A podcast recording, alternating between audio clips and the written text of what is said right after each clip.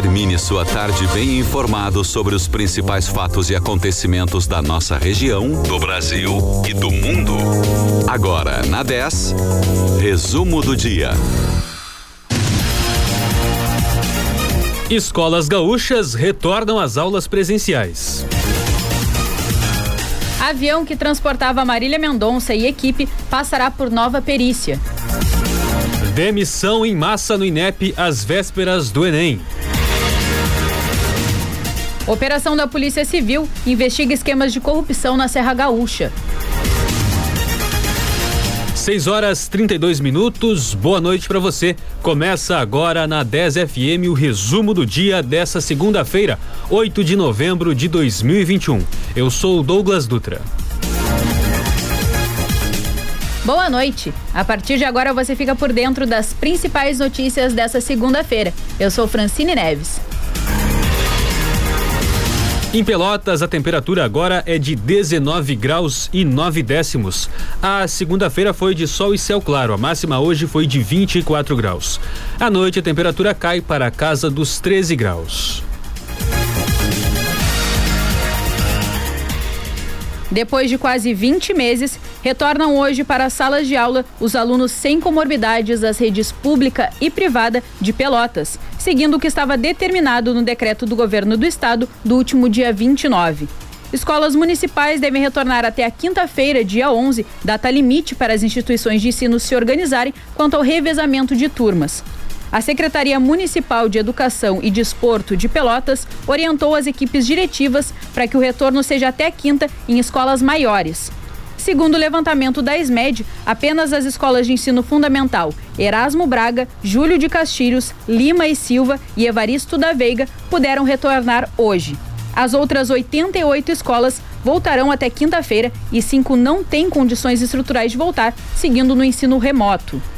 A SMED de Rio Grande informou hoje que todos os alunos da rede municipal de ensino voltaram às aulas. As instituições que já estão funcionando de forma presencial desde o dia 10 de maio precisarão ampliar o atendimento e as que não estão precisam se adequar às novas regras do decreto estadual. As instituições que adotaram o revezamento dos estudantes pela necessidade de distanciamento deverão assegurar a oferta do ensino remoto naqueles dias e horários que os estudantes não, estiveram, não estiverem presencialmente nas escolas. O avião que caiu em Caratinga, Minas Gerais, na última sexta-feira, com a cantora Marília Mendonça e mais quatro pessoas, matando todos a bordo, vai passar por uma perícia mais detalhada para tentar apurar as causas do acidente. A carcaça da aeronave foi içada com um guindaste e colocada em um caminhão. O veículo foi levado no domingo para um hangar do aeroporto de Caratinga, onde será realizada uma segunda etapa da perícia. Durante a noite de sábado, a aeronave foi removida e colocada ao lado da cachoeira onde ocorreu o acidente, após especialistas coletarem amostras de material genético das vítimas que estavam dentro da cabine. Investigadores do Centro de Investigação e Prevenção de Acidentes Aeronáuticos, o CENIPA, foram enviados a Minas Gerais a partir do Rio de Janeiro, onde funciona uma das bases regionais do órgão. A apuração da FAB busca identificar as causas do acidente para prevenir acontecimentos semelhantes. O apontamento de possíveis responsabilidades ficará a cargo da polícia. No local, os investigadores da aeronáutica ouvem testemunhas que possam dar informações sobre o trajeto também fotografam as cenas, reúnem documentos e retiram partes da aeronave para análises. Segundo a FAB, não existe um tempo previsto para a duração dessas primeiras medidas. O prazo depende da complexidade da ocorrência. A Companhia Energética de Minas Gerais, a CEMIG, afirmou que a linha de distribuição atingida pelo avião com a cantora Marília Mendonça, pouco antes da queda, está fora da zona de proteção do aeroporto de Caratinga. A Polícia Civil de Minas também vai dar mais detalhes sobre a análise do material biológico das vítimas, coletado dentro da cabine do avião, em uma coletiva de imprensa às duas da tarde de ontem. Um perito detalhou o processamento das amostras de material biológico extraído das vítimas. Serão realizados exames de alcoolemia, que é de presença de álcool no sangue, e de toxicologia. 33 funcionários do INEP pediram exoneração hoje, a menos de duas semanas da aplicação do Exame Nacional do Ensino Médio, o Enem. As provas serão realizadas nos dias 21 e 28 de novembro. Inicialmente, 13 nomes haviam se demitido de suas funções. Ao longo do dia, outros 20 servidores pediram exoneração e se integraram ao grupo. A demissão em massa aconteceu três dias após o pedido de exoneração de Eduardo Carvalho, coordenador-geral de exames para certificação, e de Hélio Júnior Rocha Moraes, coordenador-geral de logística da aplicação. Ambos servidores antigos e experientes que estavam há mais de uma década trabalhando com o Enem. Pedido de, o pedido de dispensa foi encaminhado à diretoria do órgão e assinado pelos servidores que alegam falta de comando técnico por parte da presidência de Danilo Dupas. No último dia 4, a Acinep divulgou um documento em que alerta para problemas de vários setores do INEP. Os servidores se dizem vítimas de assédio da presidência atual. Segundo a associação, o Enem, o Enad, o SAEB e os censos da educação básica e da educação superior estão em risco, em razões das decisões estratégicas que estão sendo adotadas no âmbito da presidência do INEP. A Frente Parlamentar Mista da Educação, representada pelo professor Israel Batista, do PV do Distrito Federal, informou que vai protocolar na Comissão de Educação requerimentos para convocar o presidente do INEP, Danilo Dupas, e o ministro da Educação, Milton Ribeiro, para prestarem esclarecimentos sobre a situação. Os requerimentos precisam ser votados. A Polícia Civil deflagrou uma operação na manhã de hoje que investiga suspeitas sobre o desvio de recursos públicos, corrupção e lavagem de dinheiro em Canela, na Serra Gaúcha. Foram cumpridas 176 ordens judiciais em seis municípios gaúchos e duas em Santa Catarina. Os principais alvos são o presidente da Câmara de Vereadores de Canela, Alberiga Vani Dias, do MDB, o secretário municipal de obras, Luiz Cláudio da Silva, e o interventor do Hospital de Caridade, Vilmar dos Santos a justiça autorizou a prisão preventiva dos três. Segundo a Polícia Civil, uma investigação iniciada em abril encontrou indícios de uma rede de corrupção para lavagem de dinheiro. Entre as práticas estariam suspeitas de falsificação de documentos, crimes em licitação, ocultação de bens, desvio de materiais de construção adquiridos para a reforma do Hospital de Caridade, canalização de verbas, orçamentos fraudulentos em licitações e rachadinha. A Justiça também determinou a alienação de 11 veículos e o bloqueio de contas. A Operação Caritas mobilizou 175 policiais. Segundo dados do Detran RS, a busca pelo gás natural veicular, o GNV, uma das principais alternativas à gasolina, cresceu neste ano no estado. O total de adaptações de veículos para GNV aumentou 38,60% nos nove primeiros meses de 2021 aqui no Rio Grande do Sul, comparado com o mesmo período do ano passado. O preço elevado da gasolina diante de reajustes constantes, o desemprego e o aumento de trabalhadores buscando renda por meio de aplicativos de transporte ajudam a explicar esse movimento, segundo especialistas. Neste ano, o preço médio do litro da gasolina comum nos postos acumula alta de mais de 39% no estado, segundo a ANP. O preço do metro cúbico do GNV também deu um salto de 25%, mas o valor final segue mais atrativo. O coordenador da Sulgás salienta que o GNV continuaria mais vantajoso, mesmo em um cenário de valor nos mesmos patamares do que o da gasolina. O dólar começou a semana em alta e encerrou a segunda-feira subindo 0,33%, vendido a quatro centavos. O euro subiu 0,55%, vendido a dois centavos. Já o Ibovespa, principal índice da Bolsa de Valores brasileira, a AB3, fechou a sessão de hoje praticamente estável, com uma leve alta de 0,04% em 104.868 pontos. O preço da cesta básica voltou a subir em outubro em 16 das 17 capitais pesquisadas pelo DIEESE. Segundo o levantamento divulgado pelo departamento na última sexta-feira, a cesta mais cara foi a de Florianópolis, que chegou a R$ 700,69. A de Porto Alegre chega a custar R$ 691,08. Até setembro, o preço ainda não tinha chegado a 700 reais em nenhuma capital do país. Em um ano, o preço da cesta básica subiu em todas as capitais que fazem parte do levantamento. Para as famílias de baixa renda, o preço de cesta básica de alimentos chega a comprometer, na média entre as 17 capitais, mais de 58% do salário mínimo líquido. O Diese apontou a batata, o tomate, o pó de café, o óleo de soja e o açúcar como os itens que mais subiram na passagem de setembro para outubro.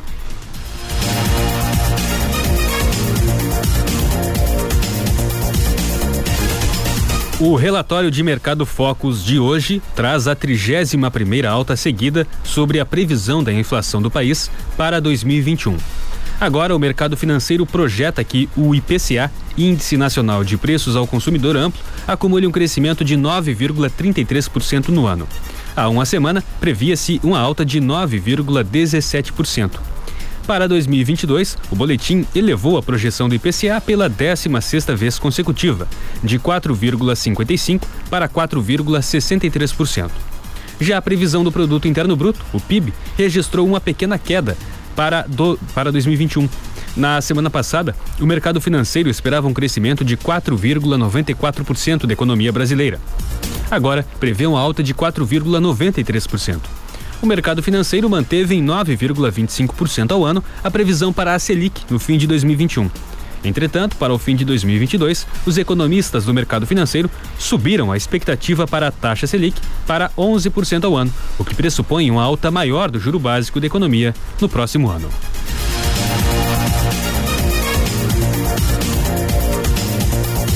6 horas 42 minutos em Pelotas, a temperatura agora é de 19 graus e 4 décimos. Você está ouvindo o resumo do dia aqui na 10 FM. E no próximo bloco você vai saber.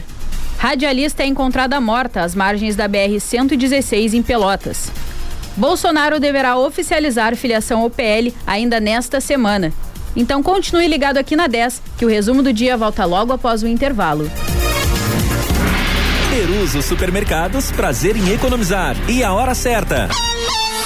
6 e 43 Atenção! Exame padrão ouro para detecção da Covid-19 é o RT-PCR. E o RT-PCR do laboratório MIS detecta a partir de 8 a 10 cópias virais. Consulte seu médico e tenha cuidado com os testes rápidos. Laboratório MIS. Aqui, o compromisso com sua saúde é todos os dias. Rua Francisco Carúcio, 180 A, pelo drive-thru. A domicílio, ligue 99974 1700 e agende sua coleta. Não fique na dúvida. Faça o exame de RT-PCR.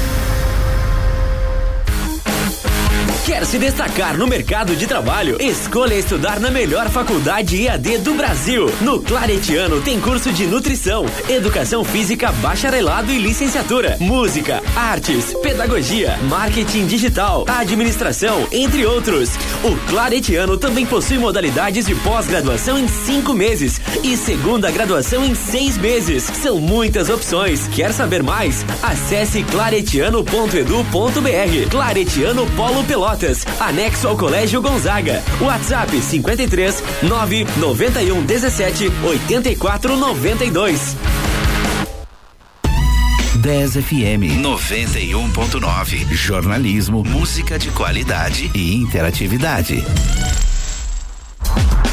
Mundo Animal Pelotas traz uma grande novidade aos pequenos desbravadores. Um espaço kids completamente novo, ampliado e que garante ainda mais aventuras na selva. Ah, e o melhor, o espaço kids, bem como a monitoria, são gratuitos. Te esperamos para curtir com a gente todos os dias, das 18h30 à meia-noite, na Praça 20 de Setembro ou 94.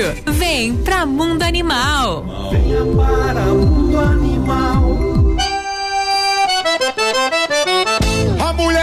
Quer beber energético, vale, uísque ou de pá. Do jeito que eu tô vendo hoje eu vou me embriagar. Agora que o negócio tá ficando bom, as minas tão querendo vodka intenção. Eita, meu sanfoneiro, agora energético vale. Toda festa começa com vale. Vodka intenção, a vodka do momento. Aqui não tem miséria, ninguém liga pra despesa. Energético vale tá na boca das princesas. A mesa tá lotada de mulher e de par. Garçom, não se preocupe que a conta hoje eu vou pagar. De Fusca de Camaro chego botando moral.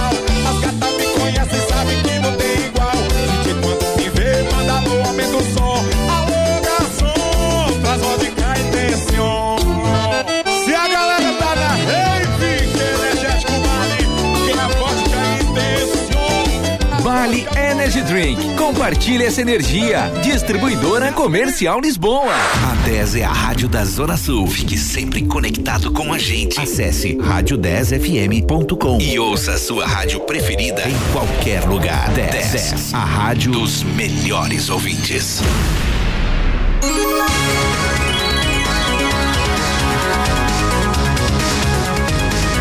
Você está ouvindo Resumo do Dia.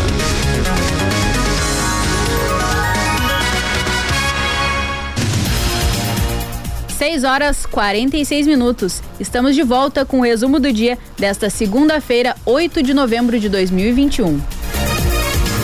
Na região sul do Rio Grande do Sul, a temperatura agora é de 19 graus. A segunda-feira é de céu claro. À noite, a temperatura cai para a casa dos 13 graus.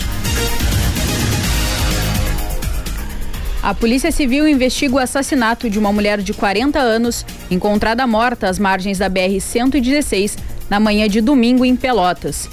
De acordo com o delegado Félix Rafaim, Andréia Belasquem foi degolada.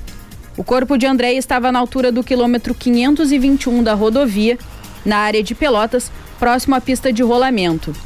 A Polícia Rodoviária Federal foi comunicada pouco antes das 8 da manhã por pessoas que passavam pelo local e o órgão acionou a Polícia Civil.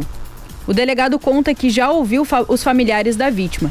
Eles informaram que Andréia saiu de casa durante a madrugada de domingo e mais tarde enviou mensagem avisando que iria até uma barragem em local próximo da rodovia. Andréia não tinha antecedentes criminais ou policiais. A polícia não descarta qualquer hipótese quanto ao que pode ter acontecido. A vítima era radialista na Rádio Imigrantes de Pelotas. O presidente Jair Bolsonaro afirmou hoje que deve se filiar ao Partido Liberal, o PL, cujo dirigente é o ex-deputado Valdemar Costa Neto. Ao ser questionado sobre quando irá bater o martelo, Bolsonaro disse que vai depender de uma reunião na próxima quarta-feira com representantes do PL. Bolsonaro também afirmou que o objetivo, ao escolher o Partido Liberal, é focar em 2022 em candidaturas de senadores e deputados federais. Dirigentes do PL já foram avisados de que o presidente Bolsonaro deve anunciar em breve sua filiação ao partido. Segundo dirigentes da sigla, o ato de filiação deve acontecer no dia 22 em Brasília, em um grande ato que unirá não só integrantes do partido, mas também do PP. O anúncio da filiação será o prenúncio do casamento do PL com o PP. Isso porque a ida de Bolsonaro para o PL garante um acordo para que o PP partido do ministro da Casa Civil, Ciro Nogueira, indique o candidato a vice na chapa do presidente em 2022, quando ele, quando ele deve disputar a reeleição. O ex-presidente dos Estados Unidos, Barack Obama, discursou na manhã de hoje em Glasgow, na Escócia, durante a COP26 e criticou a ausência de líderes de Estado dos países mais poluidores do mundo, como China, Rússia e Brasil. Durante o discurso, Obama criticou também a saída dos Estados Unidos do Acordo de Paris durante o governo de Donald Trump, mas lembrou que foi o ex-presidente republicano George W. Bush um dos primeiros a iniciar conversas internas sobre emissões de gases do efeito estufa. Ainda durante seu discurso, Obama também se dirigiu aos jovens e, aos que chamou de pessoas comuns, destacando a importância da sociedade em pressionar governos, empresas e companhias sobre a urgência da questão climática. 6 horas 49 minutos. Você está acompanhando o resumo do dia aqui na 10 FM. Vamos agora com o comentário do esporte com nosso colega Edson do Prorrogação. Boa noite, Edson. Amigos da Rádio 10, Estamos chegando nesta segunda-feira. Estou de azul, mas não foi definitivamente um fim de semana azul no Rio Grande do Sul. No Clássico Granal, o Internacional superou teve supremacia. Dá para dizer o seguinte: o Grêmio arrancou bem até 10, 15 minutos e depois o Internacional tomou conta das ações. Eu cheguei a trazer um questionamento se o Aguirre estava certo a poupar jogadores no jogo do Internacional antes do Granal, que foi contra o São Paulo, como estratégia para usá-los no clássico.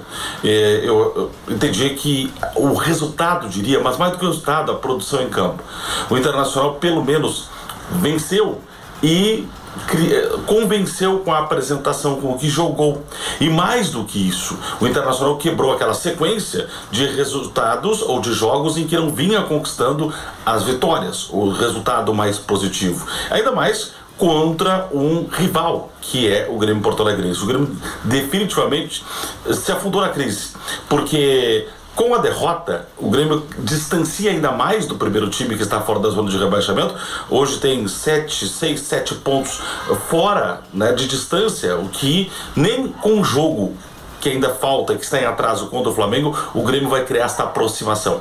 É um momento muito ruim, aumentam as chances de rebaixamento do Grêmio para a Série B do Campeonato Brasileiro em 2022. O Internacional respira, respira aliviado, comemora a vitória do Clássico mais do que isso, essa estabilidade entre os nove que vão para a Libertadores no ano que vem.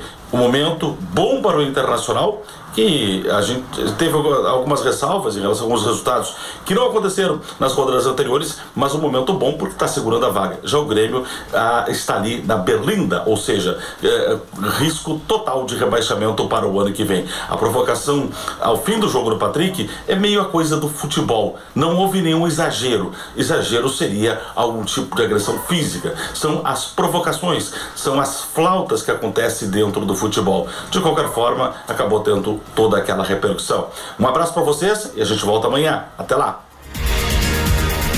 Obrigado, Edson. Mais comentário do esporte daqui a pouco, às 8 da noite, no Prorrogação.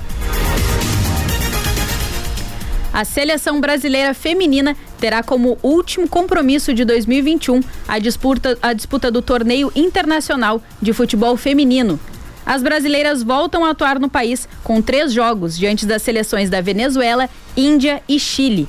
Os compromissos serão disputados na Arena Amazônia, em Manaus, entre os dias 22 de novembro e 1 de dezembro. Esta será a terceira vez que a equipe brasileira entrará em campo após a disputa dos Jogos Olímpicos de Tóquio. Se preparando para a Copa América Feminina do ano que vem, o Brasil enfrentará a Índia na quinta-feira, dia 25.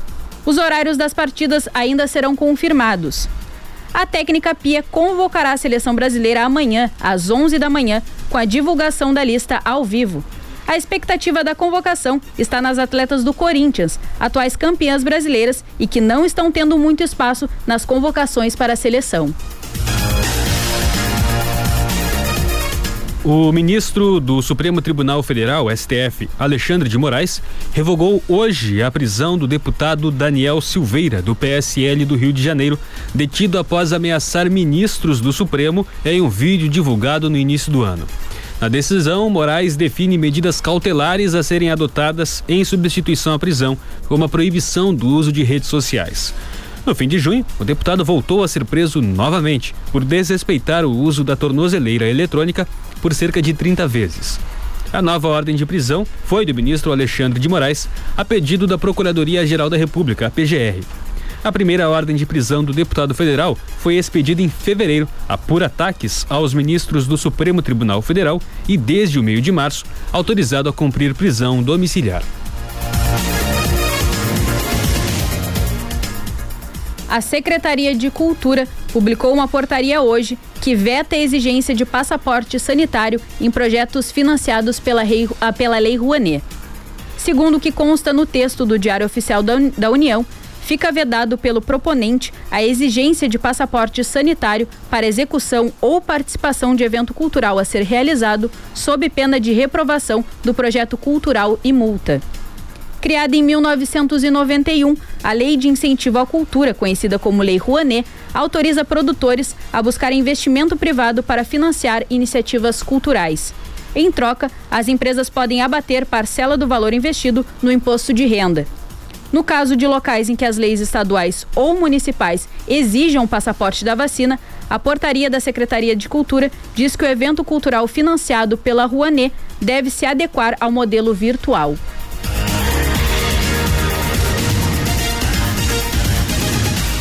Dois estudos clínicos iniciados no Rio de Janeiro buscam voluntários que tenham testado positivo para a Covid-19 e estejam na fase inicial da doença com sintomas leves para testar um novo medicamento contra o agravamento da doença. Também podem participar pessoas que tenham algum familiar doente para testar se o medicamento evita a contaminação. Os voluntários devem ter mais de 18 anos e serão acompanhados por 42 dias. São 29 centros autorizados a fazer os testes no Brasil com os tratamentos desenvolvidos pelas empresas biofarmacêuticas americanas Pfizer e Clean Nanomedicine. O estudo já foi aprovado pela Anvisa, pelo Comitê de Ética em Pesquisa e pela Comissão Nacional de Ética em Pesquisa do Conselho Nacional de Saúde. A seleção dos voluntários começou na semana passada e segue até o fim de novembro. Serão escolhidas 90 pessoas para participar do estudo clínico, que não tem custo para o voluntário. Confira o cronograma dos pontos fixos de vacinação para amanhã em Pelotas. Nas UBSs da cidade, exceto a Salgado Filho, Panfragata e Cruzeiro, das 8h30 às 11 da manhã. Nas UBSs Fragete, Lindóia e Porto, das 8h30 da manhã até as 3 da tarde. No Laboratório Municipal, as aplicações acontecem da 1h30 até as 5 da tarde. E no Shopping Pelotas, das 5 da tarde até as 9 da noite. Amanhã, terça-feira, é dia de drive-thru no centro de eventos, das 9 da manhã até as 5 da tarde, com aplicações de AstraZeneca. A vacinação de dose reforço para profissionais da saúde volta na quarta-feira, ainda com o Grupo U no IFSUL. Hoje foram registrados 105 novos casos de Covid-19 em Pelotas e um óbito de uma mulher de 76 anos que estava internada no Hospital Escola da UFEPEL. A taxa total de ocupação de leitos na cidade está em 61%. O estado de São Paulo não registrou nesta segunda-feira nenhuma morte por Covid pela primeira vez desde o início da pandemia.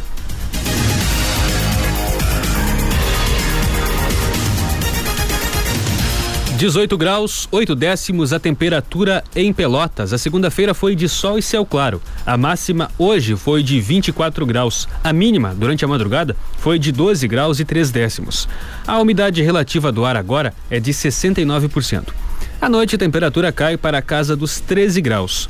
Para amanhã, a previsão é de sol e temperaturas entre 15 e 24 graus. Em São Lourenço do Sul, a temperatura agora é de 19 graus. À noite a temperatura cai para a casa dos 15 graus. Para amanhã a previsão é de sol e temperaturas entre 17 e 22 graus. Em Rio Grande a temperatura agora é de 19 graus. Para amanhã a previsão é de sol, tempo firme, temperaturas entre 17 e 22 graus. Em Canguçu, a temperatura agora é de 18 graus. Para amanhã, a previsão é de sol e temperaturas entre 11 e 24 graus. O tempo segue firme na região sul do estado, pelo menos até o final de semana, com temperaturas variando entre 16 e 24 graus. O resumo do dia dessa segunda-feira, 8 de novembro, fica por aqui. Mais notícias você acompanha amanhã, às sete e meia da manhã, no Redação 10. Boa noite para você. Muito obrigado pela sua audiência. Continue na 10 com o Conectados. Uma boa noite.